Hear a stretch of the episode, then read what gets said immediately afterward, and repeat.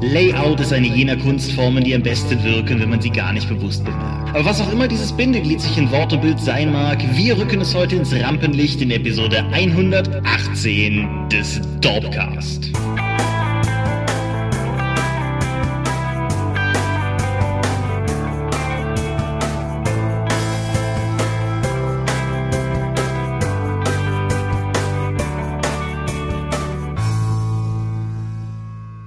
Hi und herzlich willkommen zur Episode 118 des Dorpcast. Einmal mehr haben wir uns hier versammelt, um über Dinge zu reden, die mit Rollenspielen zu tun haben. Und wenn ich wir sage, dann meine ich zum einen dich. Michael Skorpio-Mingas, guten Abend. Und zum anderen mich, Thomas Michalski. Hola. Und worüber reden wir heute? Layout, die Königsdisziplin in der Rollenspielproduktion.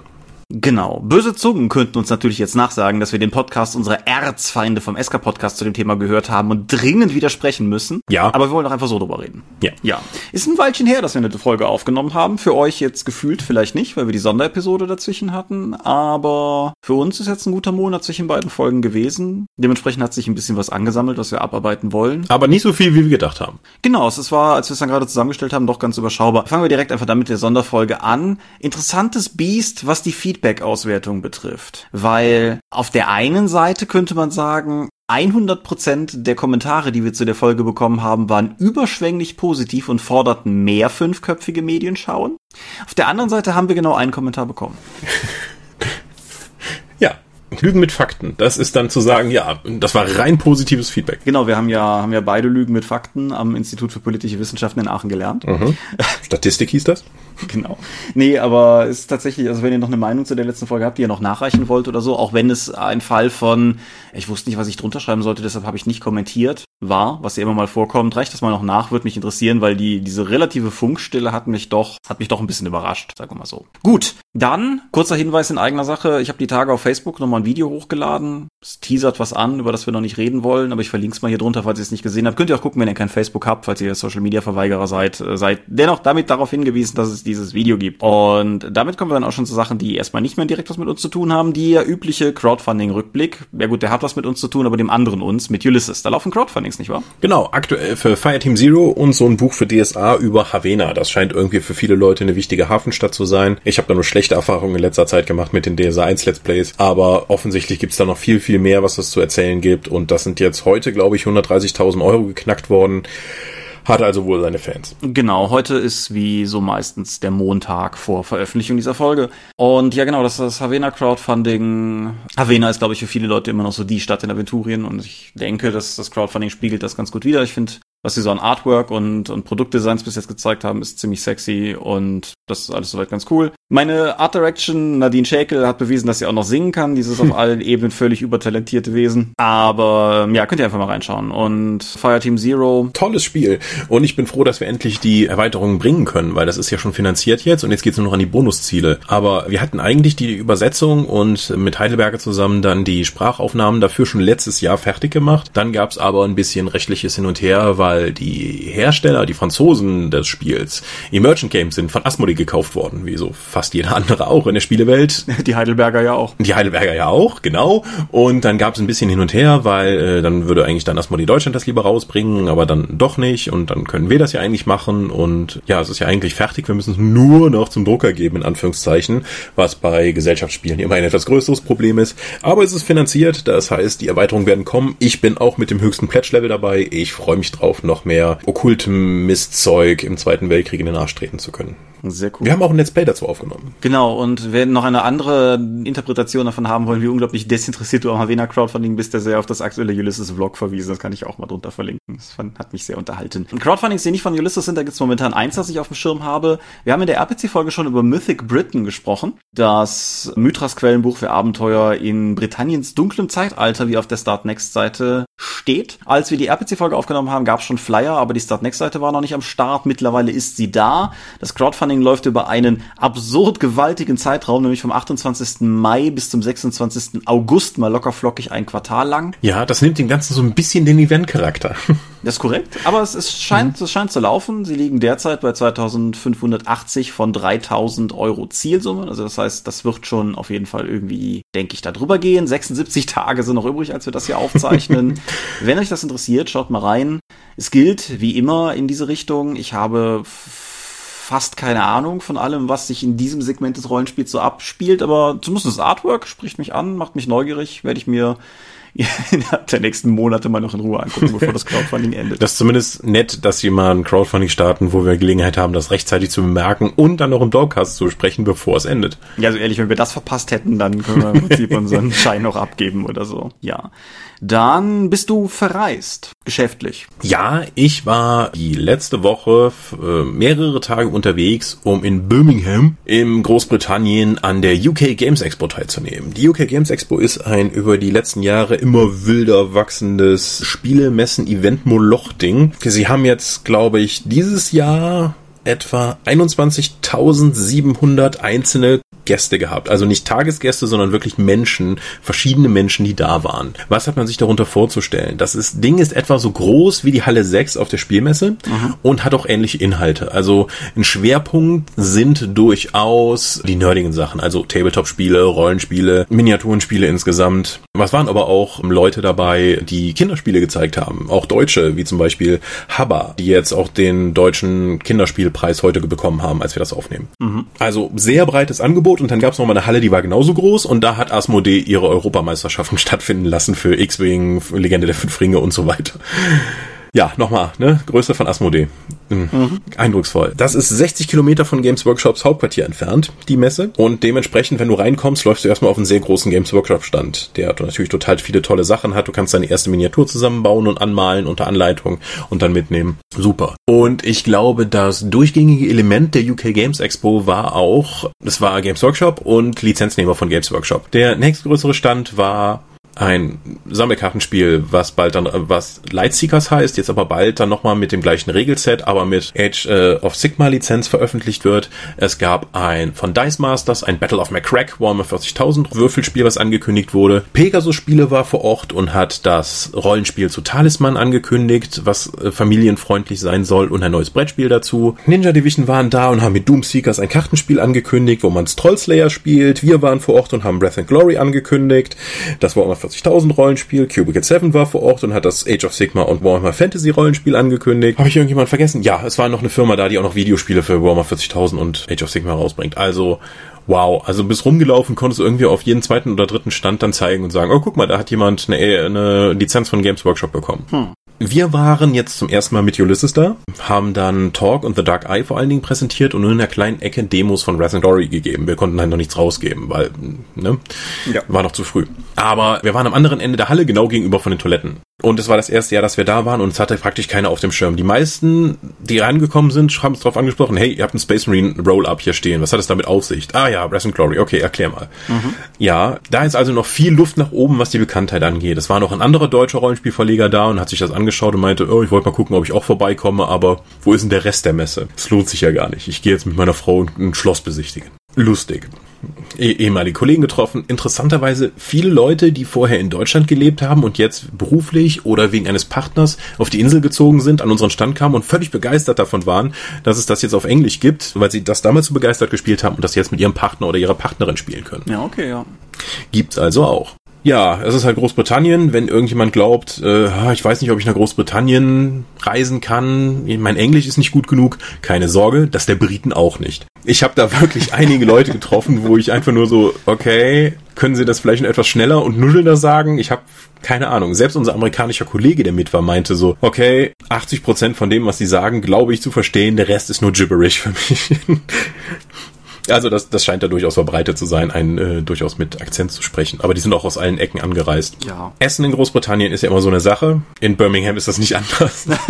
okay. Also Frühstück in Britannien, kann man glaube ich vorsichtig sein. Am zweiten Tag äh, oder am dritten Tag aller spätestens sind alle aus unserer Gruppe dann nur noch auf Müsli und Obst zum Frühstück umgestiegen, weil die anderen Alternativen dann nicht für Wohlbefinden am äh, Rest des Tages gesorgt haben, wenn man sich das zum Frühstück reindrückt. Spannend, ja, okay. Ich finde das, haben wir glaube ich in der Spielemesse-Episode auch schon mal drüber gesprochen. Ich finde das ganz spannend, wenn wir da in entsprechenden Hotels untergebracht sind von der Firma aus und du morgens in den Frühstücksraum kommst während der Spiel, kannst du teilweise schon an dem, was auf den Tellern angerichtet wird, in dem einen oder anderen Sinne des Wortes, kannst du, kannst ja schon so ein bisschen Nationalitäten erahnen und ja. Lohnt sich die UK Games Expo? Ich würde sagen, nein. Wenn man in Deutschland ist, muss man dafür nicht extra hochfliegen, weil man verpasst nicht sonderlich viel. Man kriegt das meiste dann hier auch in Deutschland mit. Also die machen ziemlich gutes Marketing, die UK Games Expo Leute, aber Birmingham ist keine schöne Stadt. Mhm. Und das Convention Center ist halt wirklich im kompletten Gebiet von Convention Center und direkt daneben Industriegebiet. Ich weiß nicht. Also privat würde ich zur UK Games Expo nicht fliegen oder fahren. Das heißt, wenn ich ein ambitionierter Nerd bin und ich möchte gerne mal irgendwie sowas machen, dann fliege ich eher nach Nottingham und gucke mir GW an. Nottingham zu Warhammer World oder du kombinierst das halt, um dann nochmal die, die Rundreise zu machen. Aber Nottingham ist ja sowieso in Großbritannien die, der Spielehauptsitz von allem. Da sitzen ja alles, was an Miniaturenschmieden und Rollenspielproduzenten ist, ist ja rund um Nottingham effektiv zu finden. Das ist ein bisschen so wie Seattle in den USA. Ja, ich würde gerade in Deutschland ist es nicht wirklich in irgendeiner Form. Nee. Also mit Pegasus und Ulysses gibt's immerhin zwei große Rollenspielhersteller in Hessen. Aber mh, mm, so richtig direkt zusammen. Ja, auch beide im weiteren Großraum Frankfurt, meine ich, oder? Naja, das ist halt Hessen. Ja, gut. ja, es gab vor Ort, konnte man sich Miniaturen von Starfinder anschauen, die von Ninja Division hergestellt wurden. Die sahen bemalt auch wirklich eindrucksvoll gut aus. Und man mir wurde versichert, dass es sich hier nicht um Master handelt, sondern tatsächlich um Produktionsqualität. Mhm. Also das kann ganz nett werden. Und wir hatten die Chance, Pathfinder 2 zu testen und Starfinder bei einer der Autorinnen zu spielen. War beides sehr spaßig, dann noch abends mit Paizo zusammenzusitzen, aber die sind ja immer wieder für Unterhaltung gut. Ja, so viele von denen kenne ich persönlich ja nicht, aber ja, die, die ich persönlich jetzt auch bis jetzt getroffen habe, waren eigentlich immer sehr. Ja, Jeff war natürlich auch da und hat versucht, meine Hand zu brechen, wie er es bei jedem versucht. Ja gut, Jeff ist, Jeff ist eine ganz besondere Marke, aber ja. ja. Aber gut, die UK Games Expo, ausbaufähig. Ja. Aber wenn nächstes Jahr dann Wrath and Glory da ist, glaube ich, kann man da noch wesentlich mehr Aufmerksamkeit generieren. Ich denke Bei auch. Space Marines. Und vielleicht lässt sich Wrath and Glory ja durchaus auch nutzen, wenn die Leute schon mal am Stand sind, um ihnen dann auch noch die anderen Sachen zu zeigen, die wir so da haben. Ja, genau. Also wir haben auch abends mal einen Hotelaufenthalt genutzt, um mit Daryl Talk zu spielen. Das war natürlich auch wieder großartig, weil Talk. Vorher haben wir die Woche noch genutzt, um mit ihm auch ein langes Let's Play von vier Stunden oder so aufzuzeichnen auf Englisch, wo wir dann auch den ersten Teil des im Living Land Kickstarters freigeschalteten Godbox Abenteuerpfades effektiv spielen. Und das war so großartig. Das war das, ich glaube, das war das beste Let's Play, was wir jemals aufgenommen haben. Es hatte alle Aspekte von Talk und es ist nichts gestellt gewesen. Wir haben die kritischen Treffer gewürfelt, wir haben unsere Karten genau richtig genutzt. Es wirkt so, als wäre jedes Element von Talk so wie, wie, wie gewollt da reingekommen. Und es war alles natürlich, es war fantastisch. Ich freue mich sehr, wenn dieses Video online geht. Ich bin gespannt. Ich habe gerade, wenn wir das hier aufnehmen, ist auch gerade E3, die große Videospielmesse. Und es ist ja so eine traurige Tradition bei manchen Konferenzen, dass Leute dann effektiv Gameplay zu zeigen glauben, du aber einfach merkst, dass das natürlich alles einstudiert ist und wenn du dann die Leute da auf der Bühne spielen siehst oder den Videospielen hörst und dann ist es irgendwie so dieses Wow, hast du schon diesen tollen Loot gesehen, den ich hier gefunden habe? Wo du auch denkst, Leute, lasst doch einfach. ja, bei Talk war alles echt. Ja, genau. Das, das meine ich halt, dass das macht mhm. die Let's Plays auf jeden Fall irgendwie sympathisch. Ja. Aber gut, wenn ich nach England fliegen will, um auf eine Convention zu gehen, kann alternativ nach Hamburg reisen oder da leben und die Nordcon besuchen. Haben wir nicht gemacht. Ja. Also Ulysses war da, aber keiner von uns beiden. Genau. Oder Leute von Ulysses waren da. Ich weiß gar nicht, ob wir einen Stand da hatten. Ja, Dominik ist mit dem Stand hochgefahren und hat Dinge verkauft. Ansonsten waren noch privat äh, Philipp 1 und Nico da. Nico Hoch. Genau, Philipp 1 ist äh, Philipp Neitzel für. Ja, auf jeden Fall, dort wurde auch der Deutsche Rollenspielpreis vergeben. Das ist das, wo ich ihn eigentlich überleiten wollte. Der Deutsche Rollenspielpreis, einer der haha, Rollenspielpreise, die jedes Jahr in Deutschland vergeben werden, der in zwei Kategorien vergeben wird, nämlich Kategorie Grundregelwerk und Kategorie Zubehör. Und Dorpcast-seitig ist natürlich äh, erstmal großes Getrommel für die Kategorie Zubehör angesagt, denn der Preis ging an Scherbenland von Judith und Christian Vogt im Selbstverlag erschienen. Yay, Fate Setting. Ich habe sogar hier liegen. Ich habe es auch hier liegen. Ich habe es auch mit den beiden schon gespielt. Hm. Und ich mag es sehr. Es ist ein cooles Setting und ist auch, ich meine, der, der alte Self-Publisher mir jubiliert ja eh, dass da ein Selbstverlagstitel gewonnen hat, aber das äh, ist halt dennoch, also es ist speziell vom Setting her, aber wie gesagt, ich mag's, ich mag's sehr gerne. Es ist ein Fate-Setting, natürlich. Und äh, es hat sich durchgesetzt gegen Siebte See, Piratennation und Call of Cthulhu, Grand Grimoire, der Mythos Magie, beide aus dem Hause Pegasus-Spiele. Das sind ja schon große Namen. Ja. Und die Grundregelwerk-Kategorie hatte drei nominierte, nämlich der Sprawl von Uhrwerk, Symbarum, das Grundregelwerk von Prometheus und Ultima Ratio im Schatten von Mutter aus dem Heinrich Tüffers Verlag, wie wir hier neulich im, während der Folge ja noch nachgeschlagen haben. Und äh, der Preis ging an Symbarum. Ole, ole. Genau. So, und damit haben wir noch ein Thema vom Thema, bevor wir dann endlich angekommen sind bei der Medienschau. Und zwar ist aber auch schon medienbezogen. Und zwar haben wir in der letzten Folge über Schallplatten gesprochen. In erster Linie, weil es welche auf der RPC zu kaufen gab. Kurzes Update. Tom hat mittlerweile einen Plattenspieler, soweit ich weiß. Auf jeden Fall äh, hat unsere, unsere ewig getreue Nutzerin Debbie uns gefragt, was wir denn eigentlich so für Musik hören. Und dann haben wir gesagt, das beantworten wir nicht im Kommentar, das greifen wir hier kurz auf. Und insofern frage ich zunächst dich, was hörst du so für Musik? Äh, Rock, Metal, Punk. Führe das aus. Führe das aus. Also äh, ich brauche Gitarren in der Musik. Das ist für mich schon mal ein wichtiges Element. Wenn das dabei ist und es rumst, dann kann ich mir das auch anhören. Das hilft mir über den Arbeitstag, aber so bewusst Musik hören oder einfach mich darauf konzentrieren, tue ich nicht. Also Musik hat keinen hohen Stellenwert in meinem Leben. Es läuft immer dabei. Außerdem höre ich lieber sauber produzierte Studioaufnahmen statt Live-Musik und ich schaue mir auch keine Live-Musik an. Okay. Ich muss differenzieren.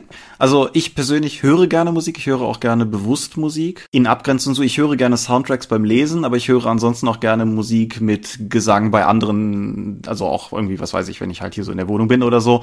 Aber das kann ich beim Lesen nicht. Wenn, wenn Gesang da ist in der Sprache, die ich kann, dann kann ich dabei nicht schreiben, kann ich dabei nicht lesen. Das geht irgendwie einfach nicht, weil das kriegt mein Gehirn dann nicht gebeamt. In dem Bereich gibt's tausend Dinge, die ich irgendwie höre, von Sachen, die ich früher schon gerne gemocht habe. Also REM wird mir wahrscheinlich nie alt werden. Über Sachen, die dann so in meiner Jugend da waren und danach nicht wieder gegangen sind. So Subway to Sally kann ich immer noch gerne und gut und gerne hören oder alles so in die Richtung irgendwie, was weiß ich, Saltatio Mortis, Nightwish und sowas geht alles bei mir gut runter.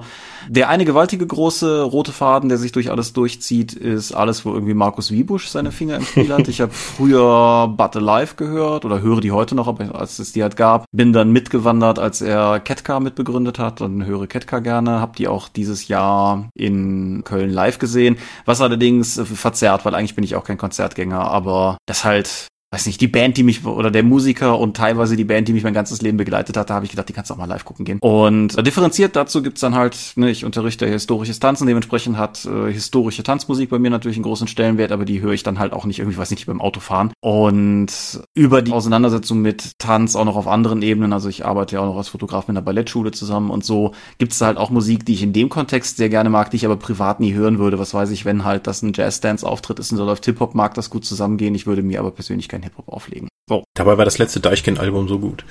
Ja, ist irgendwie, keine Ahnung, das ist nichts, was ich so, was ich so am, am Meter bei mir runter, rauf und runter laufen lassen könnte. Auch wenn man natürlich, wenn wir schon in die Musikrichtung vorstoßen, selber machen lassen, loben muss. Ein Lied, das ähm, Mhm. so viel Wahres ausdrückt. Die Antwort habe ich zwar auch alle drei Alben im Auto immer äh, und nervt damit meine Mitfahrer, wenn wir von Konz zurückkommen, aber so ewig kann ich das auch nicht hören. Ja. Gut. Aber jetzt sind wir schon relativ weit fortgeschritten. Sollen wir nur gemeinsam über ein Medium jetzt noch sprechen? Weil ich glaube, damit kriegen wir die Zeit noch voll. Das braucht dieser Film auch. Ja, wir gucken, das, das ist durchaus möglich, machen wir das einfach mal. Wenn wir merken, wir haben plötzlich unerwartet noch Zeit übrig, können wir noch auffüllen. Aber ich nehme an, du möchtest nicht über Expendables 2 mit mir reden. Nicht unbedingt, aber ich denke, wir müssen etwas anderes vorziehen. Ja, ich denke auch. Da ist ein Star Wars-Film im Kino gewesen.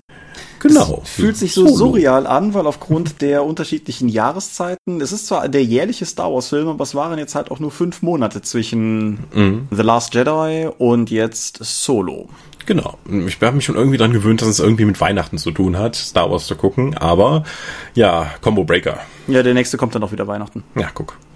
Also 2019 dann. Aber ja. Ja, Solo ist ein Film mit einer unglaublich traumatischen Produktionsgeschichte. Das hat man ja leider auch sehr viel online mitverfolgen können. Ich komme gleich drauf zurück. Aber es ist halt ein Film, der während er schon gedreht wird, seine Regisseure rauswirft, ist auf jeden Fall irgendwie in unruhigen Fahrwassern. Wenn man dann noch hört, dass irgendwie vorher der Drehbuchautor eingeflogen wurde, um den dann gefeuerten Regisseuren vorher noch auf die Finger zu gucken, in dem Versuch, das irgendwie gerade zu ziehen oder so. Das, das zeichnet ein komisches Bild. Wenn dann halt auch noch Gerüchte aufkommen, dass irgendwie der Hauptdarsteller einen Schauspielcoach gebraucht hätte oder sowas, dann sind das alles ganz komische Vorzeichen. Und so sehr ich mich auch meinem Mantra folgend bemüht habe, allen Leuten zu sagen, wacht doch erstmal ab und lass uns erstmal gucken gehen, hatte der Film, glaube ich, relativ starken Gegenwind, als er gestartet ist. Hinzu kommt natürlich auch, dass ein den Zahlen nach minderheitiger, aber doch sehr lauter Teil der Star Wars-Fans den letzten echt nicht gemocht hat. Und das hat Solo sicherlich auch nicht geholfen. Ja, halt also wir sind auch mit der Erwartung in den Film reingegangen, so von wegen so, ach, lass die Hater mal haten, wir machen uns jetzt unsere eigene Meinung hier. Mhm. Ja, was ist deine Meinung? Ja, und dann kamen wir raus und dachten so, hm.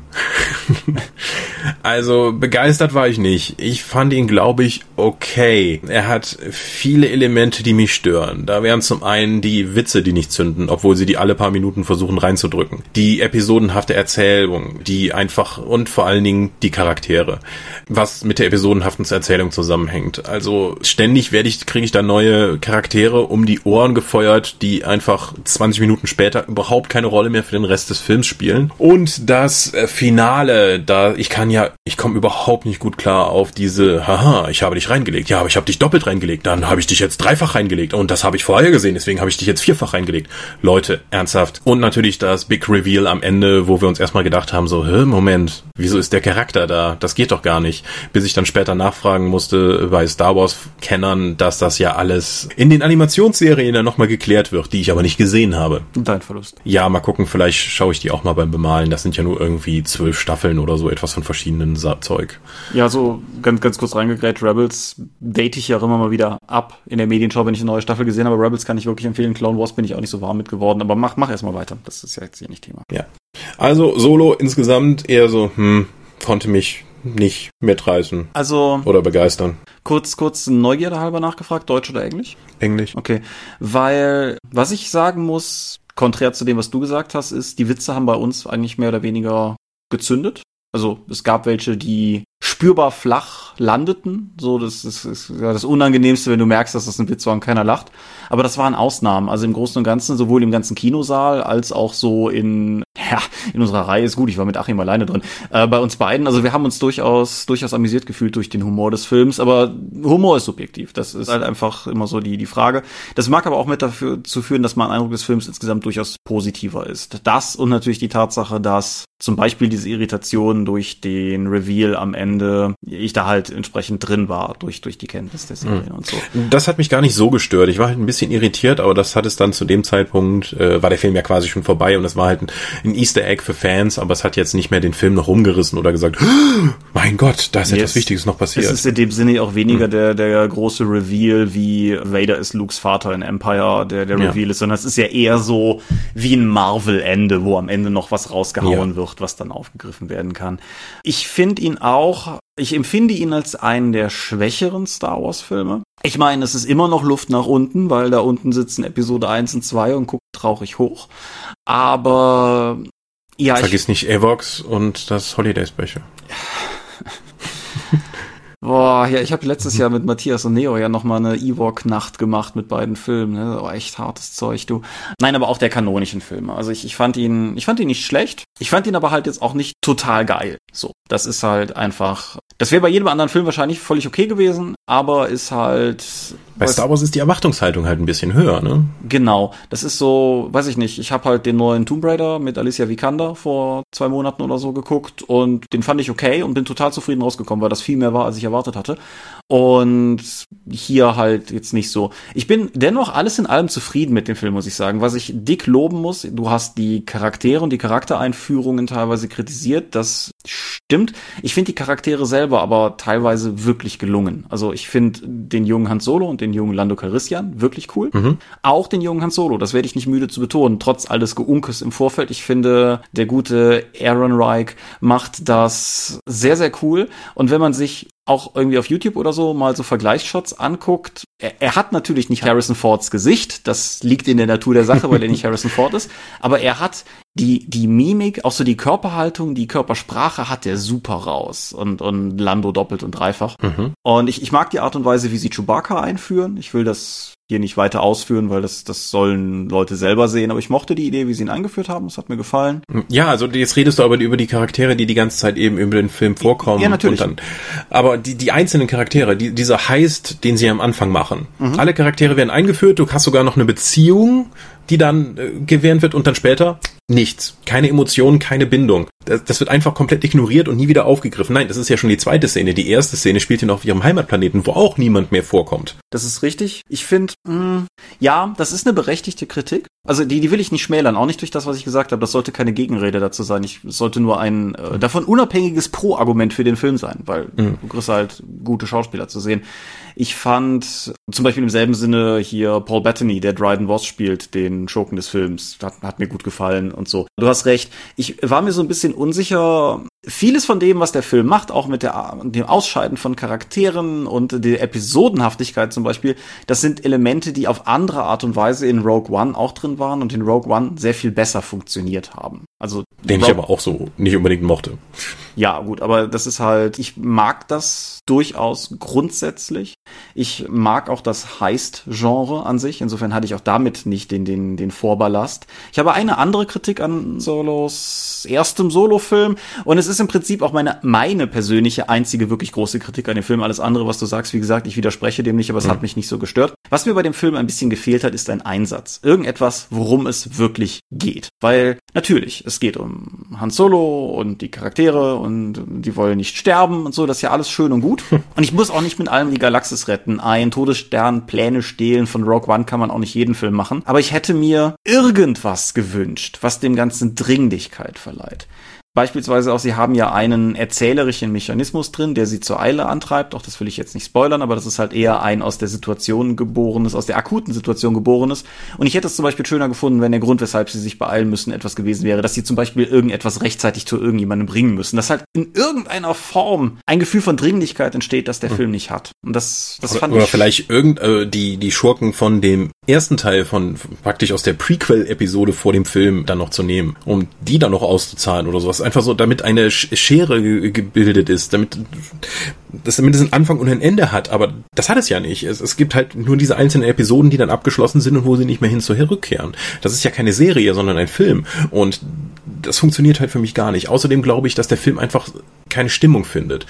Diese ganzen Witze, die gemacht werden, passt für mich nicht, dass die ersten 20, 30 Minuten effektiv fast sowas wie ein Kriegsfilm sind mit Gewalt und Brutalität aber sie machen trotzdem Witze. Also, ja, ich weiß nicht. Da, da fehlte mir auch in kompletten, eigentlich in der ersten Hälfte des Films auch sowas wie Geschwindigkeit dabei, noch da drin, neben diesem Problem. Also insgesamt, Solo fand ich eher so, wie gesagt, hm. Wie gesagt, mein, mein Eindruck ist ein bisschen positiver. Es ist irgendwie, weiß ich nicht, der schräge Daumen hoch oder so, keine Ahnung. Also wird nicht mein Lieblings-Star Wars-Film sein, was Rogue One als der erste von den Solo-Filmen potenziell durchaus ist. Das ändert sich immer so ein bisschen phasenweise, aber Rogue One ist für mich ganz oben mit dabei, Solo nicht. Dennoch, ich denke, der, der Hass, der dem Film im Vorfeld entgegenschlug und ihm teilweise jetzt auch noch nachweht, ist unverdient. Also, es ist halt, ist halt okay. Apropos okay. Unser Thema. Unser Thema ist okay. Reden wir über Layout. Layout ist Layout ist eine dieser undankbaren Disziplinen, die je besser sie gemacht ist, desto unsichtbarer ist sie. So wie Filmmusik. Layout ist also die Filmmusik des Rollenspiels. Ja, oder, oder Spezialeffekte so. Warum reden, regen sich alle Leute über schlechtes CGI auf? Weil sie es Gute nicht sehen. So, es ist halt einfach. Mhm. Und das ist halt bei Layout in gewisser Weise auch so. Es gibt Ausnahmen davon. Es gibt ganz klare Ausnahmen durch so Spiele wie, was weiß ich, zum Beispiel Engel oder die Genesis oder so Spiele, die ganz klar sehr massiv Layout zu einem ihrer Selling Points deklarieren. Und zwar nicht nur im Sinne von, wie, was weiß ich, meiner Meinung nach zum Beispiel DSA 5 insofern ein Layout Selling Point hat, als dass die Gesamtgestaltung hochwertig ist. Das ist jetzt Eigenlob in gewisser Weise, aber da kommt ja auch vieles mit rein, hm. so ja. Qualität von Artwork und so weiter und so fort oder die in die 5 oder irgendwas anderes halt oder ja, aber die, die grundsätzliche Idee von Layout ist ja eigentlich, die Inhalte gut lesbar, aber auch ansprechend zu präsentieren. Genau. Und das ist Jetzt halt kann man halt natürlich sagen, so das Layout von DSA 4 war sehr funktional. Ja. Weißer Hintergrund, zweispaltiges Layout, manchmal kursiv, manchmal ein schwarzer Balken daneben, kann man sehr gut alles lesen hat aber den ganzen Charme einer Magisterarbeit. Genau, und je weiter du zurück ist, ich wollte gerade sagen, DSA 1 ist auch gut lesbar. So ist es nicht, aber gerade auch Leute, die die Kaiser Retro Box vielleicht noch mal in der Hand hatten, also schön ist es halt auch nicht. Ja, man kann ja mal sagen, ja, das hat so irgendwie 48 Seiten. Das kriegt man auch voll, wenn die Hälfte der Seiten eben weiß sind. Ja. Oder einfach so, ja, lass mal einfach mal eine Seite komplett weiß hier vorne, weil, warum nicht? Ja. Und insofern ist es halt so, dass das Layout und natürlich in gewisser Übertragung der Layouter immer zwei verschiedenen Herren dient. Nämlich auf der einen Seite halt dieser Lesbarkeit, weil gerade auch Rollenspielbücher sind halt Nutzbücher. Rollenspieltext ist Nutztext. Und insofern ist es auf der einen Seite quasi eine Bedienungsanleitung und auf der anderen Seite hat man bei Rollenspielprodukten auch immer diesen Anspruch, ein möglichst schönes, ein ästhetisch anspruchsvolles und ansprechendes Buch zu produzieren und ist damit schon mehr in Artbook-Territorien. Und das sind eigentlich zwei Zielsetzungen, die einander konträr gegenüberstehen. Ja, was die Produktion von Rollenspielbüchern nicht gerade einfach macht. Genau. Also nochmal noch mal anders ausgedrückt. Was Layouter nicht tun, ist den Text schreiben und was Layouter nicht tun, ist die Bilder malen, sondern was halt letztendlich die Aufgabe vom Lay. Was Layouter auch nicht tun, ist den Text zu lesen. Das ist korrekt. Also äh, ich habe schon ich habe schon genug Bücher gelayoutet, wo mich jemand gefragt, und was findest du davon? Ich Junge, ich habe da keinen Satz in dem Buch gelesen. Was willst du von mir? Ich habe da Text reingeklatscht. Ja, ich habe das manchmal auf der Arbeit, dann habe ich so eine Anweisung wie irgendwie in diesen Abschnitt an einer passenden Stelle das Bild sowieso einsortieren und ich sitze dann da und denke mir, gut, aber was ist eine passende Stelle? So. Also jetzt inhaltlich. Leute. Mir fehlt der Kontext. Ich kann mich jetzt gerade nicht hinsetzen und irgendwie nochmal dieses Abenteuer lesen, um das irgendwie richtig layouten zu können. Nee, das ist halt auch, also Leute, die mich zum Beispiel auf der Spielemesse schon mal angesprochen haben und mich nach einem bestimmten Produkt gefragt haben, irgendwie wie ich das finde, so inhaltlich, also ich kann meistens bin ich in der Lage, den groben Klappentextinhalt wiederzugeben oder Leuten zu sagen, worum es geht, aber wenn mich Leute halt fragen, sowas weiß ich, hey, du hast doch gerade, was war denn jetzt irgendwie, du hast doch gerade Donnerwacht 2 gelayoutet, wie findest du das so? Und dann kann ich halt sagen, ja, keine Ahnung, Bilder sind schön, ne? So, es ist halt. Kann man machen. Genau. Hm. Ja, so rein vom Stil her, gibt es ein Layout, was dir spontan in den Kopf kommt, wo du sagst, so würde ich es gerne haben? Oder das ist eins, wo, was dir in dieser gesamten Komplexität sehr positiv aufgefallen ist? Das kann ich nicht sagen, weil das immer auch vom Spiel abhängt, mhm. weil ein, bestimmtes Layout kann halt zu einem Spiel sehr gut passen, aber gar nicht zu einem anderen. Wenn ich jetzt ein sehr verspieltes Layout habe, sagen wir mal sowas wie mit fantastischen Hintergründen und Träumen, Changeling, so, das, mhm. da kann ich mir dann vorstellen, dass das so mit Pastellfarben arbeitet arbeitet und immer mal wieder dann Text verrutscht, weil man träumt ja halt, dann stelle ich mir das eher vor, wenn ich jetzt hier die Tabellenkalkulation des Rollenspiel, also Pathfinder zweite Edition oder so, dann haben möchte, dann möchte ich, glaube ich, dann vor allen Dingen übersichtlich haben. Ja. Ich habe jetzt schon die, die ersten Seiten ja vom Pathfinder Playtest gesehen und ja, das ist sehr auf Lesbarkeit und möglichst viel Text auf eine Seite kriegen gemacht. Wenn ich daran denke, vor Hömmele Jahren, als die erste Edition von Arcane Codex rauskam, das Buch ist mit Word gelayoutet worden. ja. Und so wie Alex mir damals erzählte, so alle zehn Minuten halt abgestürzt, weil, meine Güte, dafür ist Word einfach nicht gemacht. Mhm. Sie haben dann noch einen extra Font gesucht, der halt bei guter Lesbarkeit möglichst viel Text in die Zeile packt also der, die relativ nah beieinander steht, weil sie einfach viel zu erzählen hatten. Das kann auch ein Ziel sein. Andererseits kannst du durch die alleine die Wahl des Schrifttyps schon sehr viel kaputt machen. Die, ich habe eine Edition vom MacWarrior Rollenspiel hier. Das Ding ist in Arial Narrow gesetzt. Ach Gott, ja. Niemand sollte in Arial Narrow irgendwelche Texte setzen. Das kann für einen besonderen Effekt, irgendwie auf dem Werbebanner oder sowas, kann das gut funktionieren. Wenn du den Text in dieser serifenlosen, sehr engen Schrift lesen musst, wirst du wahnsinnig. Das ist nicht gut lesbar. Das ist wahnsinnig anstrengend. Serifen. Ich habe gerade Serifen gesagt. Erklär doch mal, was das ist. Ja, die einfachste Art und Weise ist vielleicht für den für den Vollleihen zu differenzieren, ist wer Word kennt und zum Beispiel Areal und Times New Roman nebeneinander hält. Dann sieht man bei Times New Roman, dass da überall so kleine, so so wie so Häkchen und so überall an den Buchstaben sind, so wo entsprechend Linienenden sind dann noch so so kleine Ausbuchtungen oder so dran, wohingegen halt sowas wie Areal, eine serifenlose Schrift, das nicht hat. Das sind halt wirklich sehr sehr auf ihre Grundlinien beschränkten Buchstaben in der Regel. Wer, ich gucke gerade drauf, wer an einem Mac sitzt und auf die Tastatur guckt, die Buchstaben darauf auf der Tastatur sind definitiv serifenlos. Und beides hat Vor- und Nachteile. Also da, da gibt es natürlich auch fünf Fachleute und sechs Meinungen oder so, aber es gibt halt einfach immer Anwendungsfälle, wo das eine oder das andere besser oder schlechter lesbar ist und Serifen gelten allgemein für Brotschriften, also für Texte, für den Hauptblock des Textes sozusagen, für den Haupttext, sind die immer sehr gefragt, weil die das Lesen natürlicher machen sollen für das menschliche Auge. Das muss aber auch nicht so sein. Also beispielsweise, als wir das Layout für Wrath and Glory konzipiert haben, das waren vor allen Dingen unser zweiter Art Director Mike und ich. Und wir haben lange über Schriften geredet, weil wir wollten halt eine bestimmte, einen bestimmten Stil für den Haupttext haben. Und wir waren uns dann relativ schnell einig, dass wir es nach Möglichkeit serifenlos machen wollen, um den futuristischeren Aspekt von Wrath and Glory, mhm. also ist ja Science Fiction, abzuholen. Ja. Das sollte natürlich gut lesbar sein. Und wir haben dann sehr lange rumgesucht, bis wir eine, eine Schriftart gefunden haben, die uns halt halt gefiel. Und dann haben wir, sind wir dann bei der, bei der Überschriftenschriftart wieder etwas gotischer geworden, um halt diesen Aspekt von Wrath and Glory reinzuholen. Aber die, andersrum wäre es halt nicht gut gewesen, weil das hätte halt den Lesefluss gestört. Und man mag da nicht so drüber nachdenken und ich weiß ja, wie auch ich am Anfang, wenn ich Sachen für die Dorp gelayoutet habe, so du gehst dann halt in das Schriftmenü und dann suchst du halt so lange rum, bis du was hast, was irgendwie gut aussieht und dann nimmst du das halt. Man kann da sehr viel Energie reinstecken und ich denke, es lohnt sich halt auch, weil es dann sich mhm. nicht recht. So, weil eine schnelle Entscheidung jetzt mag für das, was man gerade macht, vielleicht mhm. okay sein, aber drei Produkte später stellt man halt fest, dass das gar nicht so klug war. Du kannst ja auch bis zum Ende deines Lebens dann eine gewisse Schriftart mit einem gewissen Spiel dann verbinden. Wie zum Beispiel ich mit Papyrus immer Earthdawn verbinde. ja, das, das ist richtig. Entweder Papyrus oder aber Earthdawn hat ein paar davon gehabt, Schriften, die unter dem O zwei Punkte oder einen Punkt machen, mhm. so als Unterlinie. Da hat's auch, also der Troral-Schriftzug zum Beispiel von dem Troral-Quellenbuch und alle Überschriften in dem Troral-Buch haben diesen Stil zum Beispiel gehabt. Oder ich meine, Prelude to War hatte das auch.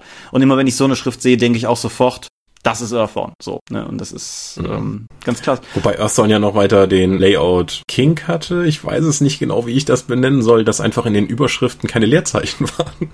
Das ist mir aber tatsächlich auch erst, nachdem ich ein bisschen Layout-Erfahrung hatte, jetzt in den letzten Jahren aufgefallen. Ich glaube aber tatsächlich, dass das bei, bei Earthbound vor allen Dingen daran lag, dass die verzweifelt versucht haben zu verhindern, dass Überschriften umbrechen. Aber gut, das ist Spekulation. Sowas halt. Nee, oder auch DSA 4 hat ja sehr konstant über die vielen, vielen Jahre, die es Bestand hatte, seine paar Schriften in den, in den Sonnenuntergang geritten. Oh ja, bis heute haben wir noch Verfechter, dass Titel bitte in Mason zugesetzt haben sein sollen, weil das ist DSA. Und die Schriftart lebt ja tatsächlich sogar weiter. Falls irgendjemand von euch mal einen, der limitierten Bände oder ein Vademecum oder so gekauft hat, guckt mal auf den ISBN-Aufkleber auf der Rückseite. ist die ja, das liegt aber auch vor allen Dingen daran, dass ich, als ich die Aufkleber gemacht habe, dann einfach noch Vorlagen von den alten Vademecums genommen habe aus der DSA 4-Zeit und da war das halt noch drauf.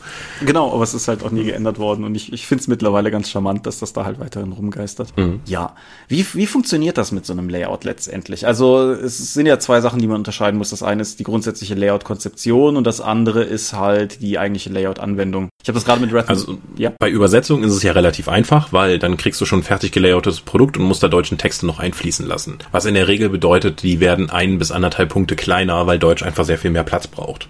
Mhm. Deswegen sind deutsche Bücher, Rollenspielprodukte in der Regel kleiner gesetzt als die anderen. Du kannst natürlich hingehen und das komplette Produkt dann mit dem neuen Text neu layouten, aber damit wird das Buch in der deutschen Ausgabe auch dicker und es sieht einfach nicht mehr so gut aus, weil du theoretisch auch neue Illustrationen in Auftrag geben müsstest, weil sonst die viel dünner gesät werden. Oder du stößt zum Beispiel auf Probleme, wenn du, sagen wir mal, dein, dein Layout hat zweiseitige Kapitelstarter. Immer wenn ein neues Kapitel beginnt, hast du eine dicke Doppelseite mit einem Bild. Mhm. Und das geht in der englischen Ausgabe auf. Und in der deutschen, wo du den Text jetzt eben breiter setzt, weil Deutsch länger ist, kommst du plötzlich an den Punkt, an dem das doppelseitige Bild so über den Seitenüberbruch kippt oder so. Das Problem kann immer noch auftreten. Wir hatten bei vor allen Dingen bei Büchern, die alphabetisch geordnet sind, die in die mit seinen Charakterklassen oder alles, was ein Monster an Buch ist, kann ein Lied singen. Dadurch, dass durch die alphabetische Neusortierung werden Doppelseiten manchmal auch entzweit. Aber man, man kann es halt erstmal vermeiden, indem man bei der Schriftart darauf achtet. Mhm. Da würde ich auch jedem zu raten, der äh, irgendwie layouten möchte, dann nicht mehr in der Deutschen. Außer du machst ein komplett neues Layout, wie die Wahnsinnigen von System Matters für ihre deutschen Ausgaben, die ja dann immer noch wesentlich besser aussehen als die Originalsachen. Aber dafür muss man halt auch Zeit haben. Und Zeit ist auch ein wesentlicher Faktor bei Layout. Ja. Weil du kannst natürlich sagen so, hey, DSA 5 Layout finde ich sieht gut aus. Das Problem an DSA 5 Layout, da muss man auch richtig, richtig, richtig viel Zeit reinstecken, damit das so aussieht. Mhm. Also ich schaffe im Schnitt doppelt so viele Seiten eines World of Darkness Produktes in derselben Zeit, wie ich für ein DSA-Produkt halt bräuchte. Mhm. Und World of Darkness ist aber auch noch ein gutes Stichwort im Hinsicht, weil man kann ja auch ein neues Layout konzeptionieren, kann man halt als Lizenznehmer auch nicht immer. Zum Beispiel Onyx Path bestehen drauf, dass die deutschen Bücher so nah wie möglich am englischen Original sind. Das heißt, selbst wenn wir da jetzt irgendwie Ambitionen gehabt hätten bei Vampire, Werwolf oder Magus das Rad neu zu erfinden, wir hätten gar nicht gedurft. Naja, da darf man ja nicht mal ein Poster beilegen. Nee, ist richtig. Und wir hatten, hm. wir hatten mal ein Buch, Gejagte Jäger 2, wo die tatsächlich den Abstand vom Text zu den Bildern nachgemessen haben und bemängelt haben, dass an irgendeiner Stelle der hm. Text hm. halt näher am Bild war. Kommen wir gleich nochmal zu, warum Text nicht nah ans Bild sollte, aber es war da nicht krass ein Rahmen, aber da sah man halt einfach, wie gründlich die rangehen. Von sowas wie Star Wars oder sowas natürlich mal ganz zu schweigen. So als Lizenznehmer erfindest du Star Wars, meine ich eben neu. Aber genau. Ja, das stimmt. Äh, ich bin jetzt auch die letzten Tage damit beschäftigt gewesen, in Star Wars Kartenpacks die deutsche Version anzupassen, weil für die aktuelle aktuelle Version, die jetzt von Ulysses rauskommen soll, müssen halt ein paar Änderungen in den Dateien vorgenommen werden. Allerdings haben wir die Layout-Daten nicht bekommen, von die halt vorher da waren. Deswegen darf ich jetzt im PDF die ganze Zeit rumfummeln. Und Star Wars zum Beispiel ist nicht mehr mit diesem kleinen R mhm. neben dem Star Wars ausgestattet inzwischen, sondern mit einem TM. Und das im PDF zu machen, ist halt super fummelige Arbeit. Ja, aber ja, wie gesagt, also um, um den Bogen nochmal zurückzuschlagen, Layout-Konzeption. Und du hast gerade schon richtig gesagt, also so Leute wie halt zum Beispiel System Matters oder auch so, für diejenigen, die sich noch daran erinnern, die deutsche Ausgabe von Unknown Armies, die damals bei, boah, wie hießen denn die Vortex? Auf jeden Fall, die damals da erschienen ist. Das sind halt sehr aufwendige Einzellayouts. Das kann man machen, wenn man Einzellayouts macht. Aber wenn man halt Reihen publiziert, wie das halt eben Cthulhu, DSA, Earthborn, D&D, die ganzen Produktlinien halt machen, braucht man halt auch ein Layout, dass es einem ermöglicht, das Ganze mit einer gewissen Routine abzuhandeln, auch damit die Reihe nachher einen, einen universellen Look bekommen kann. Einen universellen Look und es muss natürlich auch bezahlt werden. Genau. Sowas wie ein Pathfinder-Layout kann ich selbst einem Anfänger geben und der kann da relativ einfach mitarbeiten. Es gibt andere Layouts, mit denen ist das nicht der Fall. Also wir haben da stellenweise Kram bekommen mit, ja, hier sind 24 verschiedene Ebenen, die wir uneinheitlich genutzt haben und die sind teilweise auch nicht wirklich benannt in InDesign. Guck mal, wie du da den Text reinkriegst. So, bitte. Ich kenne sogar von einem Fall vor meiner Zeit, wo wir ein, die Arbeiten an einem Regelbuch eingestellt haben, von dem wir den deutschen Text und alles hatten, nachdem der zweite Layouter gesagt hat, keine Chance. Ich blick hier nicht durch, was die gemacht haben. Ich kann keinen deutschen Text in da reinpacken. Der zweite Layouter hat abge abgebrochen. Das muss man da sagen. Das ist schon das Niveau, wie Layout auch halt ein Spiel zerstören kann. Ja, auf jeden Fall. Mhm. Und möglicherweise habe ich das hier schon mal erzählt. Ich habe das auf jeden Fall mal erzählt für Leute, die unsere Layout-Vorträge auf den beiden letzten Redcons gehört haben. Ich habe ja DSA 5 auch nicht mitkonzipiert. Das ist ja passiert kurz bevor ich in die Firma gekommen bin. Ich habe es ja dann geerbt, wie es war. Und um halt das Ganze noch ein bisschen an aktuelle und akute Bedürfnisse anzupassen, weil das Ganze war halt erstmal vor allen Dingen eine Konzeptarbeit, waren dann Art Direction Nadine Schäkel und Chefredakteur Nico Hoch bei mir in Aachen für anderthalb bis zwei Tage. Und das war teilweise dann wirklich hartes Zahlenschieben. Also wir haben halt einfach auch durchgerechnet, wie viel Zeichen passen in eine Zeile, wie viel Zeichen passen in eine Spalte, wie viel Spalten haben wir, gut, zwei, ist einfach. Wie viel Text verdrängt ein Bild von der Größe X, wie viel Text verdrängt ein Bild von der Größe Y, damit zum Beispiel auch die Redaktion in der Lage ist, grob zu kalkulieren, wie viel Text in ein Buch geht, wenn so und so viele Illustrationen drin sind. Und das ist halt, keine Ahnung, sowas machen wir für die 1 Freunde bei der Dorp natürlich nicht. Zum einen, weil es uns Jacke wie Hose ist, wie dick das Buch wird. Zum anderen aber auch einfach, weil der, der Aufwand für das eine Produkt pro Jahr sich nicht lohnt. Ja, das Problem ist, das ist halt unser Fanprojekt und das drucken wir dann über Print on Demand. Bei einem Verlag oder so etwas müssen die Bücher mehr als drei Monate im Vorfeld gemeldet werden. Und wenn du halt sagst, hier, ich habe dieses Buch mit dieser ISBN für 30 Euro gemeldet und am Ende hat das Ding plötzlich aus Versehen 50 Prozent mehr Seiten, steigen natürlich auch deine ganzen Kosten und vielleicht kannst du das gar nicht mehr für 30 Euro verkaufen. Du könntest jetzt natürlich sagen, ich cancel alle Vorbestellungen und mach das jetzt zwei Wochen bevor es rauskommt, stelle ich nochmal mit einer neuen ISBN rein, dann wirst du aber deine ganzen Vorbestellungen verlieren. Genau. Und man muss ja auch einfach dazu sagen, das Ganze ist ja auch eine Rechnung mit mehreren Faktoren, weil du hast die Einnahmen pro Buch, du hast die Kosten pro Projekt, das heißt, du musst eine Anzahl Bücher verkaufen, um diese Kosten reinzuholen. Und je nachdem, wie sich das verändert, wenn du das Buch teurer machst und vielleicht dafür aber dann die Käuferzahlen sinken, dann ist vielleicht jedes Buch für sich genommen in einem schwarzen Bereich, aber weil du nicht mehr so viele verkauft bekommst, ist plötzlich das ganze Projekt in roten Zahlen angekommen. Mhm. Deswegen, die, die Bücher wie The Genesis sehen toll aus, aber man muss immer im Hinterkopf behalten, dass da äh, wirklich Künstler im Hintergrund gearbeitet haben, um ein Gesamtwerk zu schaffen. Und wenn man das als wirtschaftlich arbeitender Verlag, der das nicht als Fanprojekt nebenbei, sondern als Wirtschaftsgrundlage macht, muss eben auch eine Wirtschaftlichkeit dahinter stehen und das Layout muss auch in einem gewissen Rahmen umsetzbar sein. Ja, für mich ein, ein sehr klassisches Beispiel oder ein, ein älteres Beispiel dafür, wo mir das zum ersten Mal bewusst geworden ist. Mhm. Vielleicht erinnert sich der ein oder andere noch an Ära. Ära war ein Projekt von unter anderem Tobias Mannewitz. So bin ich auch vor allen Dingen darauf aufmerksam geworden. Tobi Mannewitz, Zeichner vom Dorp-Rollenspiel-Cover und vom, vom Dorpendium-Cover. Lange bei Engel sehr aktiv gewesen. Fantastische Landkarten in Öl und dann später ein Emmy für Konzeptarbeit bei Game of Thrones. Also durchaus eine ordentliche Karriere hingelegt. Und Ära war halt unfassbar ambitioniert. Die ganze Seitengestaltung basierte auf Tobis Artwork und Tobi malte in Öl auf Holz. Und darum herum wurde dann das ganze Konzept des Buches aufgebaut. Ära war optisch seiner Zeit wahrscheinlich um locker fünf Jahre voraus und Ära ist nie erschienen. Genau, weil es zu aufwendig war. Auch so andere Sachen wie, ich glaube, das John Sinclair Rollenspiel hatte am Anfang, äh, das hatte so einen grautupfigen Hintergrund. Äh, ich glaube, im ersten Buch war das so, dass jede Doppelseite einen anderen grautupfigen Hintergrund hatte, der jeweils einzeln dann physisch produziert, eingescannt und dann als Hintergrund verwendet wurde. Das ist wahrscheinlich niemandem jemals aufgefallen. Deswegen wurde das auch relativ schnell dann eingestampft, als jemand anders das Projekt übernommen hat und einfach gesagt hat, so, das machen wir jetzt anders. Es gibt drei oder vier verschiedene, die wechseln sich immer mal wieder ab und das reicht. Und wir machen sowas manchmal immer noch. Wenn wer jetzt demnächst Hexen in den Händen hält, wird feststellen, dass diese, zum Beispiel die Kapitelstarter, die, die ähm, fransen nach unten so aus. Also Kapitelstarter sind Bilder, die das Kapitel einleiten und die, die fransen halt nach unten so ein bisschen so aus wie auslaufende Farbe oder so. Und das ist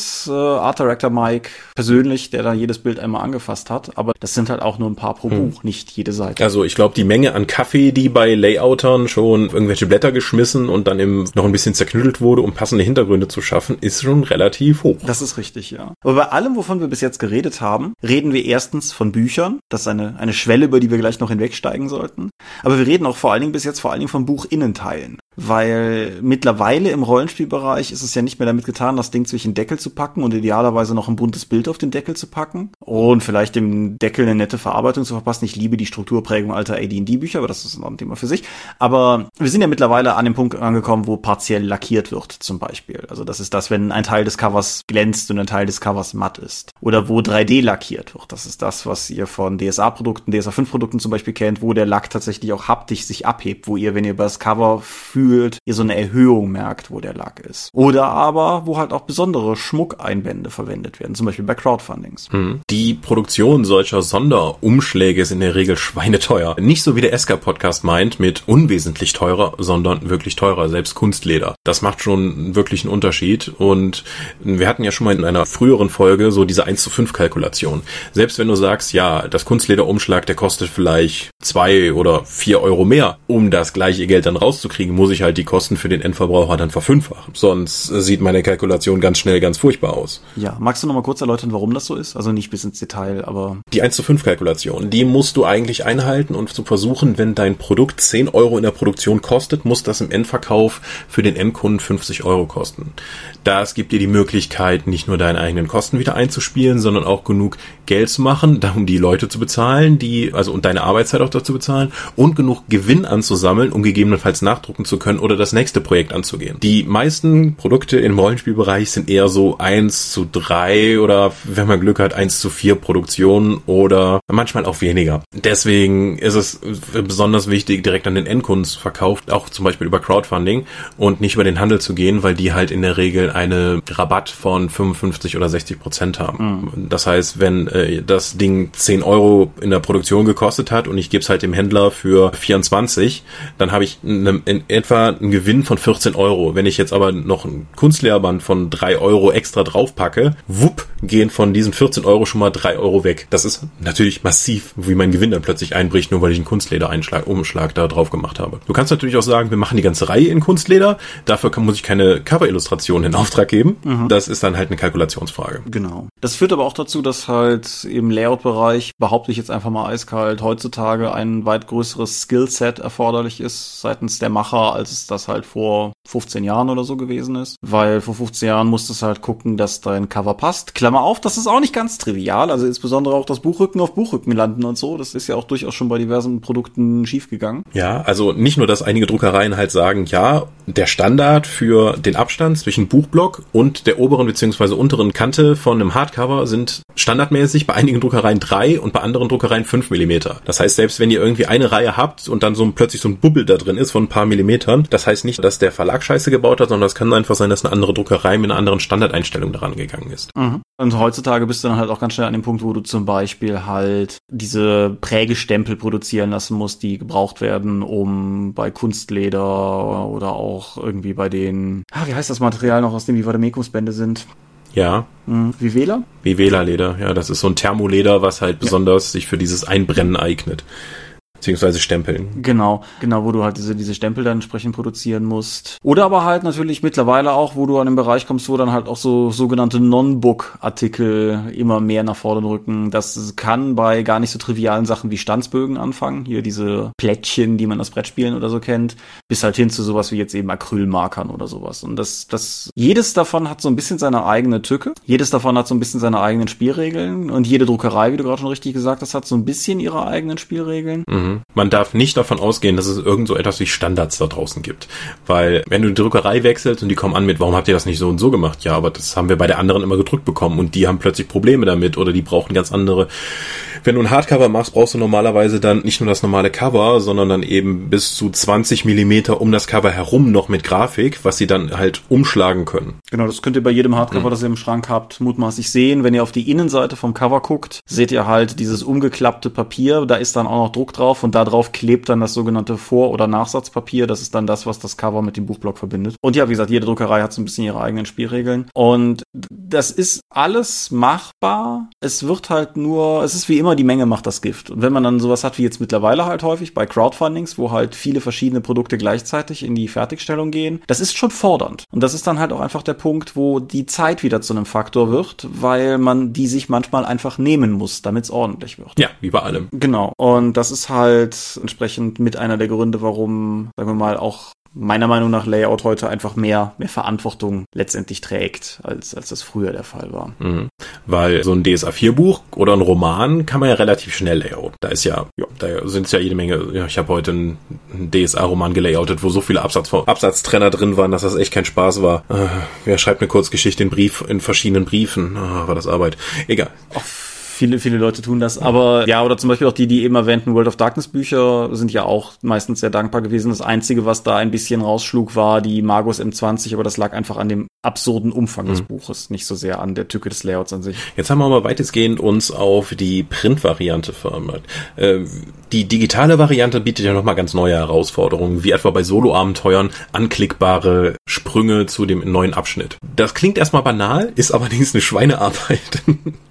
Weil wir arbeiten mit InDesign in der Firma und bei einem Solo-Abenteuer zum Beispiel, wenn man anklickbare Seitenverweise und so etwas haben möchte, muss man halt nicht nur Seitenverweise, sondern tatsächlich Abschnittsverweise von dem Solo-Abenteuer, muss man halt in jedem Abschnitt einen Textanker definieren, dem die entsprechende Nummer geben und dann, wenn man da hinspringen möchte, einen Hyperlink von der neuen Zahl zu dem Textanker dann einbauen. Das ist keine schwierige Arbeit, aber in einem Solo-Abenteuer mit 380 Abschnitten und entsprechend dann 1, 2, 3, 5 Optionen am Ende, das dauert halt schon mal eine Weile. Genau. Und das ist halt auch einfach immer so die Frage, wo man sich dann halt auch einfach, oder die Frage, die man sich dann einfach stellen muss, mhm. lohnt das? Es gibt eine Menge Dinge, wie zum Beispiel diese Verweise, wo ich sofort sage, aus Endkundensicht, klar, das ist ein total geiles Feature. Wenn ich das Ding auf meinem iPad spiele, das Solo-Abenteuer, dann will ich nicht durch das PDF blättern müssen, dann will ich die Zahl antappen. Aber es ist halt einfach die Frage, ob sich das, ob sich das lohnt oder nicht. Wir, wir haben es bei den Solos in dem konkreten Falle vor, aber es ist jetzt ja auch nur ein Beispiel von, sagen wir mal, Dinge, die man machen könnte. Und da kommt dann nochmal erschwerend hinzu, alles, was wir jetzt sagen, ist ja, also auch die, auch die PDFs, die wir verkaufen, sind natürlich in ihrem Herzen erstmal auf das Printprodukt hingearbeitet. Also man könnte da sicherlich auch nochmal argumentieren, ob nicht vielleicht ein anderes Seitenformat, ob den Seitenkantenlängen einer der generischen Tablets oder sowas vielleicht sinnvoller wäre oder nicht. Aber wir produzieren die Sachen natürlich zum Beispiel erstmal in Letterformat oder A4, so die beiden gängigen Standardseitengrößen. Und daraus werden dann die PDFs generiert. Und das wird nochmal was ganz anderes, zum Beispiel bei den Romanen, wenn man halt E-Books produzieren möchte. Das haben wir in irgendeinem Dropcast auch schon mal gestreift.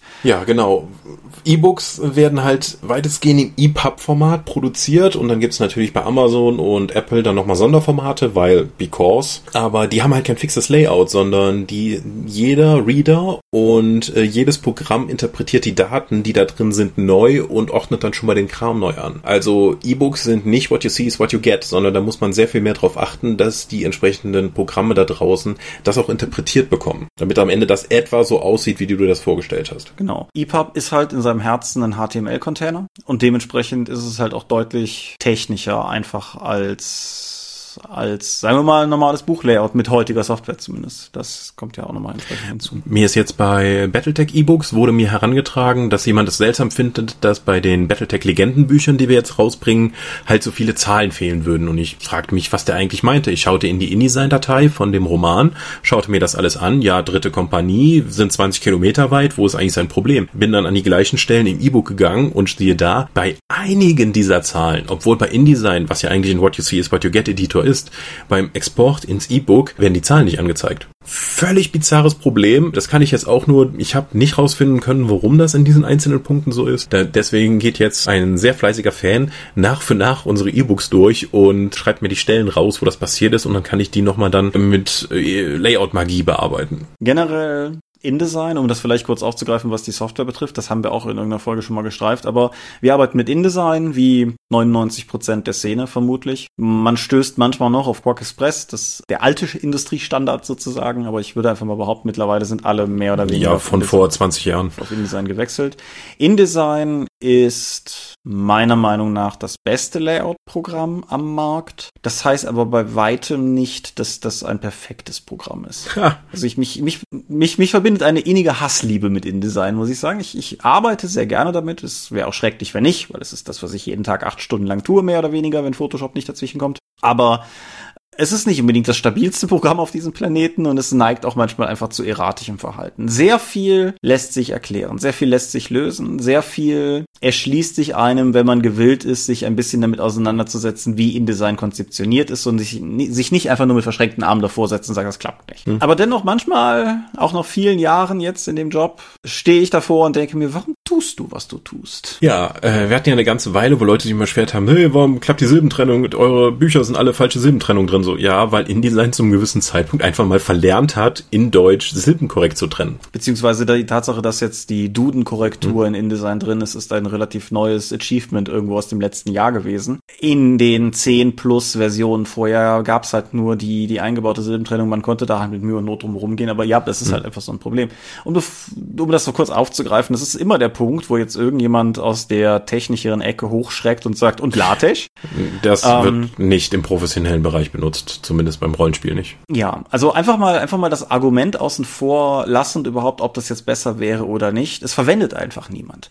Und wir sprachen über Übersetzungslayouts und wenn du von einem Verlag Layout-Dateien bekommst, dann sind die hm. in InDesign. Und wenn du irgendjemandem Layout-Dateien zuarbeitest, dann will der die in InDesign. Und das ist so ein bisschen wie auch zum Beispiel, ich, wenn mich Leute fragen, sage ich halt immer, ich hätte Manuskripte am liebsten in Word. Und ja, Word ist ein furchtbares, proprietieres Microsoft-Format und es gibt immer irgendjemanden, der die Open Office-Fahne oder LibreOffice oder was auch immer Fahne schwenkt. Ja, alles schön und gut. Ja, wir haben allerdings schon Rollenspielprodukte gesehen, die halt völlig gegen die Wand gefahren sind, weil eine Partei Word benutzt hat und die andere Open Office und die haben halt gar nicht miteinander reden können und dann ist das leider so im Buch gelandet. Ja, oder du hast halt einfach irgendwie erratische Fehler, so Fett- und Kursivsetzungen werden beim Importieren nicht übertragen und egal was du tust und machst, das hm. geht einfach nicht oder so. Das sind halt einfach so, so Sonderfälle und das ist nicht die Regel. Hm. Ich muss ja auch dazu sagen, wir hauen ja eine absurde Menge an Produkten pro Monat über unsere Schreibtische. Insofern, hm. ne, das, das sind alles Sonderfälle. Aber es sind einfach Sonderfälle in einer Menge, dass man halt einfach sagt, nur halt dich doch einfach dran. Wobei, ja. Das ist dann halt wieder der, der Zeitfaktor. Also wir wollen ja, ja auch voran. Dass InDesign dann schon mal mit Updates neue Probleme einbaut, wie vorher war es so, ich habe ein Wort markiert, konnte dann anfangen zu tippen und das wurde komplett überschrieben. Wenn ich das jetzt mache seit dem letzten Update, heißt das so, ich tippe das erste, dieses, dieser Buchstaben, den ich getippt habe, verschwindet und, und löscht damit effektiv das, was ich da markiert habe und erst mit dem zweiten Buchstaben fängt er an zu tippen. Das treibt mich in den Wahnsinn, weil ich das einfach so anders gelernt habe. Du hattest eben gesagt, ja, InDesign ist der Standard. Man muss nochmal unterscheiden zwischen Windows InDesign und Mac InDesign, weil wenn ein Produkt auf dem Mac gelayoutet wurde und das ziehst du dann rüber und willst es auf dem PC bearbeiten, kann das zu ziemlichen Problemen führen. So, für diejenigen, die jetzt gerade hochhorchen und sich wundern, warum. Der Mac braucht nicht zwingend Dateiendungen zum Beispiel. Also wenn ich auf dem Mac eine Photoshop-Datei speichere und die nicht .psd abschließe, ist das dem Mac prinzipiell egal, weil der weiß, dass es eine Photoshop-Datei ist. Wenn ich diese Datei in InDesign reinziehe, dann funktioniert das völlig problemlos, weil alle beteiligten Komponenten wissen, dass das eine Photoshop-Datei ist. Wenn ich das Ganze dann auf einen PC rüber transferiere und unterwegs vielleicht irgendwo mal einmal falsch abgebogen bin, dann führt es plötzlich dazu, dass es vielleicht nicht mehr als Photoshop-Datei erkannt wird. Und wir hatten halt schon völlig erratische Fälle, wo du halt ja meinen sollst, gut, dann schreibe ich halt .psd dahinter und dann ist alles wieder gut, aber es ging halt einfach nicht mehr. Wie oft da schon irgendwie Probleme aufgetaucht sind. Mittlerweile, also meine privaten Sachen ist immer noch der Mac hier, an dem ich gerade auch sitze, aber für die Arbeit sitzen wir alle an weitgehend identischen Windows-Maschinen. Das hilft. Mhm. Das ist halt einfach, es ist nicht immer die beste Lösung, aber es ist dann halt die Lösung, die alle verwenden und das hilft halt einfach. Vergiss bitte nicht das Schriftartenproblem zwischen Mac und PC. Auf, auf allen Ebenen, ja. Es, es gibt verschiedene Schriftenformate, die nur auf dem Mac funktionieren. Es gibt verschiedene Schriftenformate, die nur unter Windows funktionieren. Klammer auf, ja, ich weiß, es gibt da Workarounds. Aber, ne, wie gesagt, alles, alles, was wir hier sagen, steht immer unter dem Spiegel des möglichst reibungslosen operativen Betriebs, weil wir halt nicht irgendwie ein Buch pro Monat machen, sondern viele, viele Bücher pro Monat machen und die Zeit dann halt einfach kritisch ist. Und wir hatten halt auch schon völlig erratische Sachen, dass halt Schriften vom Mac kommend als ZIP-Archiv bei uns gereicht und unter Windows entpackt plötzlich defekt waren und dann sitzt du halt einfach davor und denkst dir, Leute, ich verstehe es nicht, aber das Problem ist halt plötzlich da. Und wie gesagt, ne, die meisten, meisten Dinge kann ich durchaus in irgendeiner Form erklären, woran es liegt, aber das hilft ja nicht, wenn das Problem auftritt. Und insofern, bei all diesen, ja, aber warum verwendet ihr nicht, ist die etwas traurige, aber trotzdem sehr richtige Antwort, weil das, so wie wir es machen, halt funktioniert. Mhm. Wir hatten über viele Jahre auch extra noch ein Mac in der Ecke stehen, wo dann immer einzelne Projekte, die über den Mac reinkamen von dem Original, dann auch da weiter bearbeitet werden mussten, weil es so krass war. Oder die dann in späteren Jahren zu dir rübergewandert sind, damit du sie noch an deinem Privatrechner noch fertig machen kannst oder zumindest konvertieren. Ich habe den Eindruck, dass das zumindest mit dem Abo-Modell von Adobe für InDesign besser geworden ist. Ja, ha, das sollte man natürlich auch, wenn wir das schon gerade aufschlüsseln, auch noch sagen. Ne? Die neuen InDesign-Versionen kriegen den alten Kram auf, aber wenn die neuen InDesign-Versionen mal dran waren, dann kommt der alte Kram nicht mehr rein, weil halt die, die zählen ja nicht mehr offiziell hoch. Das ist ja heute alles Creative Cloud. Nach Creative Suite 6 kam halt das Abo-Modell aber die großen Herbst- und Frühjahrs-Updates zählen ja trotzdem jeweils die Versionsnummer hoch. Und wenn du einmal hochgerutscht bist und darin eine Datei speicherst, kriegt die vorherige die halt nicht mehr auf. Das heißt, du bist auch in einem gewissen Zugzwang, einfach aktuell zu bleiben. Das ist grundsätzlich kein Problem, weil es ist ja im Abo-Preis drin. Es ist halt nur dann ein Problem, wenn Abo-Updates dir Probleme ins Haus bringen, die du gerne vermeiden würdest, aber wo du irgendwann nicht mehr drum rumkommst, weil Leute dir halt Daten zuliefern in einem Format, das du jetzt aber öffnen müsstest. Und wenn ein Freelancer noch eine alte Version von InDesign hat und nicht aufs Abo-Modell umsteigen möchte aus diversen Gründen, ja dann musst du dann deine InDesign-Datei dann als IDML speichern, nochmal rüberschicken, der bearbeitet die dann, dann hoffst du, dass sich nichts verschiebt, dann kriegst du die zurück und dann exportierst du die wieder in das finale Format. Genau, und das Problem wird natürlich auch immer größer, je weiter die Zeit voranschreitet, weil natürlich das Abo InDesign noch weiterentwickelt wird und am Anfang waren CS6 und die erste CC relativ nah beieinander, aber das entfernt sich halt auch einfach spürbar und das wird sich auch irgendwann nochmal, wird auch irgendwann nochmal zu, zu weiterführenden Problemen führen. Aber jetzt habe ich gerade mehrfach gesagt, es hat zu Problemen geführt. Idealerweise werden Probleme, oder müssen wir auch gucken, dass wir langsam Deckel drauf kriegen, die Zeit schreitet ja auch zügig voran. Aber äh, normalerweise werden Probleme irgendwo im Laufe einer Produktion gefangen, im Layout selbst noch oder bei der Korrekturfahne. Aber es gibt da noch einen Arbeitsschritt, der zumindest bei uns auch das Layout mit tangiert, in dem man vielleicht an dieser Stelle auch einfach nochmal erwähnen sollte, nämlich das Nervenkostüm zerfetzende Thema der Druckfreigabe. ja, dann du, du bist ein gelernter Layouter, du machst alles fertig, du hast mit der Druckerei schon zusammengearbeitet, dann lädst du die Daten hoch und dann komm zurück, geht nicht. Aus einer Myriade von Gründen. Also es kann, also zum Beispiel Kleinigkeiten wie du druckst ein Buch nach und plötzlich musst du den Buchrücken anpassen, weil das Buch dicker ist oder weniger dick als vorher und du fragst, hä, was ist denn da passiert? Es kann zum Beispiel sein, dass die dann ein leicht anderes Papier bestellt haben oder dass die Luftfeuchtigkeit im Lager ein bisschen anders ist als beim letzten Druck, was direkt Auswirkungen auf die Dicke des Gesamtbuches hat. Deswegen du nochmal die Umschlagsdatei anpassen musst. Äh Stanzen. Stanzen müssen in Sonderfarbe angelegt werden und zwar in einer besonderen Pantone-Farbe, damit sie halt nicht mitgedruckt wird, damit die Druckerei weiß, hier muss die Stanze landen, das soll ich aber nicht mitdrucken. Und eine Myriade an weiteren Sachen, die dann einfach ähm, passieren können und wo du einfach wissen musst, wie die Druckerei arbeitet. So ein, so ein ähm, klassisches Ding, wo man halt auch immer darauf achten muss, haben wir vielleicht auch mal gestreift, gedruckt wird in normalerweise vier Farben, nämlich das ist dieses CMYK, was man zum Beispiel auch von seinem Drucker her kennt. Das ist halt Cyan, Magenta, Gelb und Schwarz. Und das führt halt zu dem etwas irrigen Punkt, dass ein Farbauftrag, also wie viel Farbe pro Fläche gedruckt wird, auf bis zu 400 Prozent gehen kann, nämlich halt 100 Prozent jeder dieser vier Farben. Aber. Das, genau, aber. es ist aber nur mal so, dass du normalerweise nicht über 300 gehen möchtest. So. Es gibt diverse Mittel und Wege, das weitestgehend zu automatisieren. Das klappt in der Regel ganz gut, aber halt auch nicht immer. Aber das musst du halt auch irgendwie mitdenken. Und ich glaube, also ich zumindest hatte, als ich angefangen habe, Layout-Dinge zu machen, das war ja auch noch vor meiner Freelancer Tätigkeit, teilweise einfach Dorpkram oder sowas. Ich habe eine Weile gebraucht, um für mich selbst rauszukriegen, warum ich hier ein System habe, das routinemäßig halt bis 400 Prozent misst und nicht bis 100 Prozent. Was klar ist, wenn man das mit den Farben von zu Beginn weiß, aber das muss man erstmal rauskriegen. Und der, der Highscore in dieser Hinsicht, den ich mal gebaut habe, war, da habe ich halt einen Flyer drucken lassen bei einer Druckerei für ein Privatprojekt, bei einer Druckerei, die nicht nachgefragt hat, was man da geliefert hat. Und die haben mir halt mehr oder weniger am Ende so eine Art Monoblock. weil alles zusammenklebt. Weil das halt einfach, ja, weil das braucht halt immer noch eine gewisse Zeit auch zum Trocknen.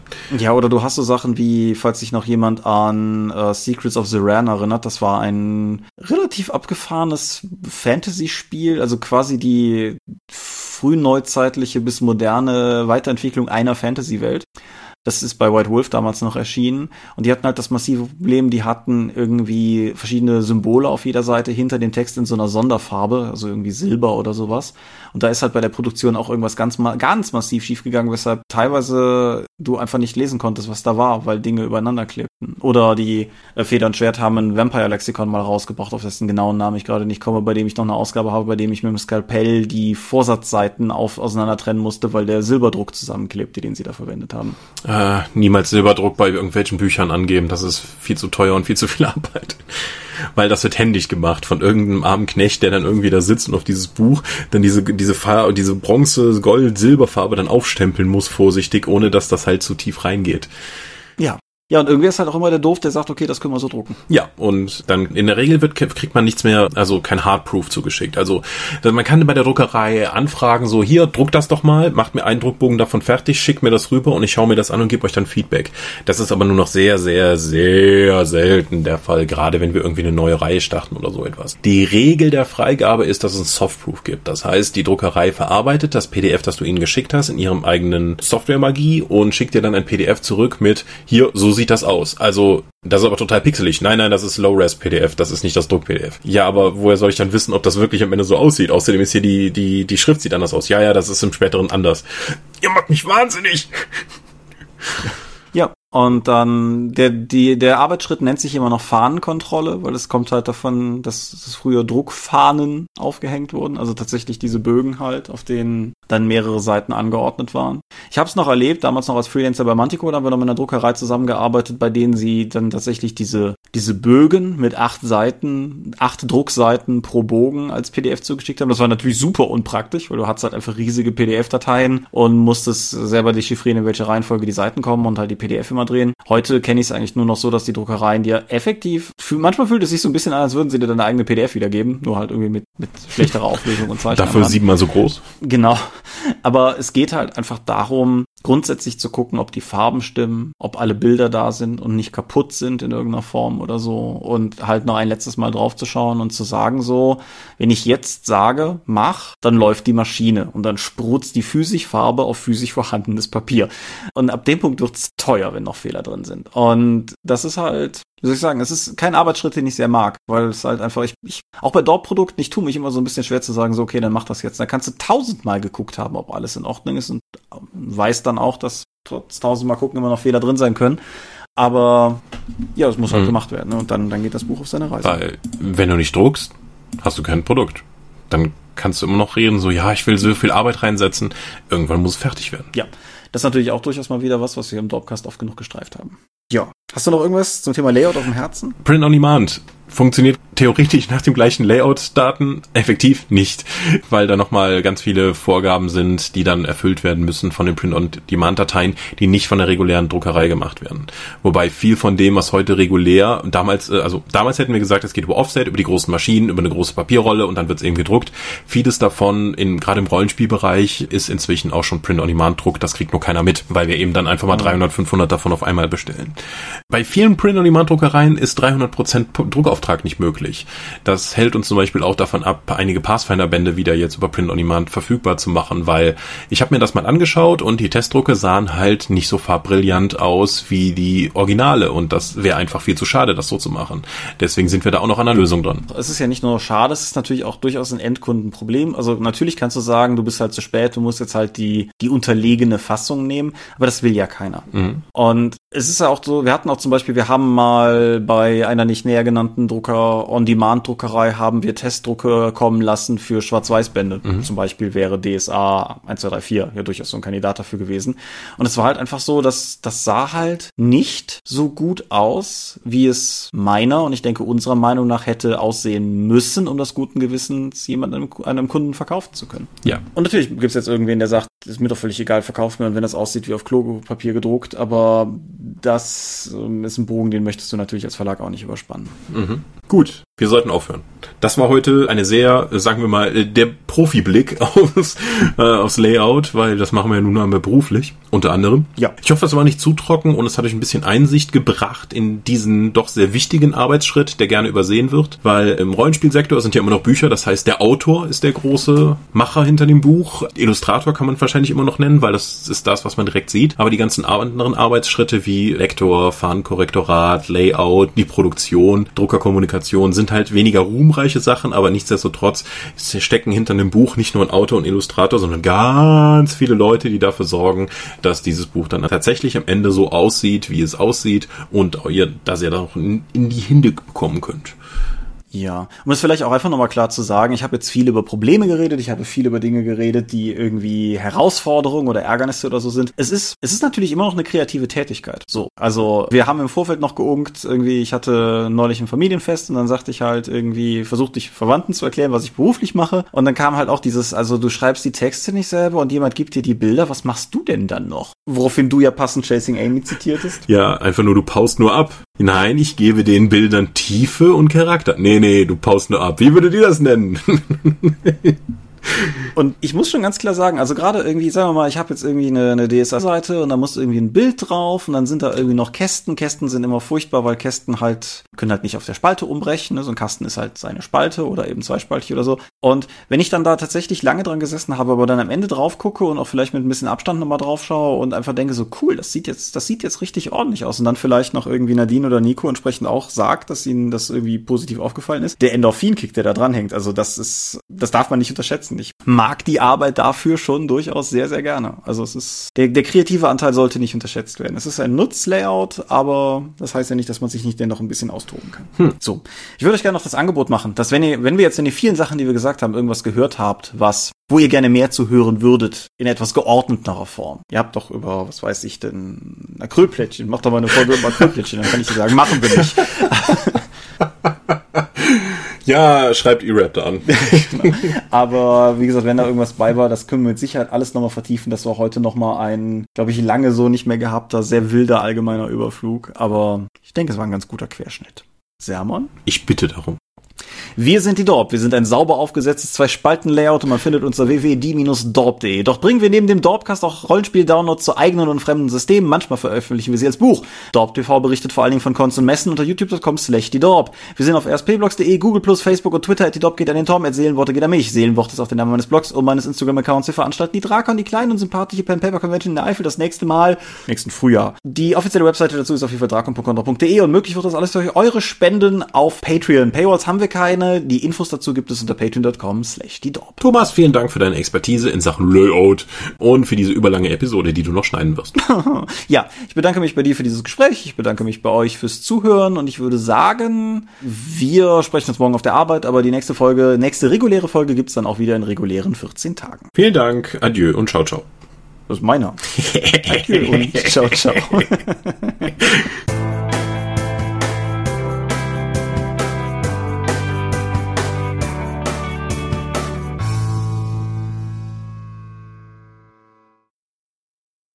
gab einen Kommentar zu dem Facebook-Video, ich weiß nicht mehr genau, ob der auf Twitter war oder unter dem Facebook-Video, was ich gepostet habe, wo ich halt auch mit Adieu und Ciao Ciao geschlossen habe und er meinte halt, er hätte direkt die Dorpcast-Musik im Kopf gehabt. Ah, konditioniert sind sie. Ja, Pavlov ist stark in uns. Ich stoppe die Aufnahme. Ich klatsche. Oder genau, klatschen müssen wir auch noch. Ich hätte nur dreimal klatschen müssen, oder? Ja, ist korrekt. Wir sind so raus, ey. Einen Monat nicht gearbeitet. Einen Monat nicht gemacht, alles verlernt, ey. Alles am Arsch. Gut, ich stoppe. Ich auch.